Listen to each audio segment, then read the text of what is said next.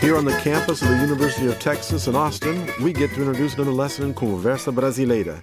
And today the lesson is Brazilian churrasco with a capital. BBQ. There you go. That's Valentina with me today to introduce the lesson. My name is Orlando Kelm.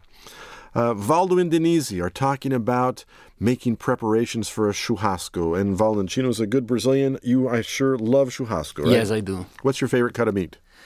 Uh, maminha e alcatra. Wow, notice he didn't say picanha. Every Brazilian alive loves picanha balls, but, but I'm with you. I love alcatra. Great Uh, cut of me meat. too.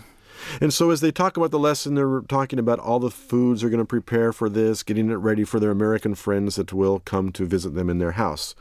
Uh, grammar-wise, is there anything that sticks out in this lesson Well, for you? there's a wonderful sentence here that is dar uma olhada, to take a peek, but it's very important because it's very, very common. Right, they're asking to take a little peek at this stuff here. Yes. Dar uma olhada. Dê uma olhada, There dá are uma a olhada. ton of great phrases in this lesson, by the way.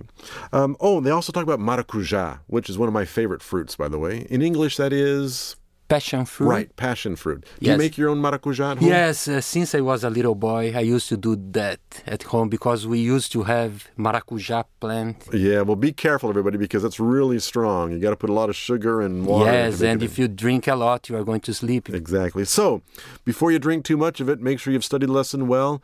And also remember, we have the pop ups, we have the PDF files, everything that helps you understand the way Brazilians talk about a churrasco with a capital. BBQ. There you go. Mas batuca no chão, sem pena e batuca no chão.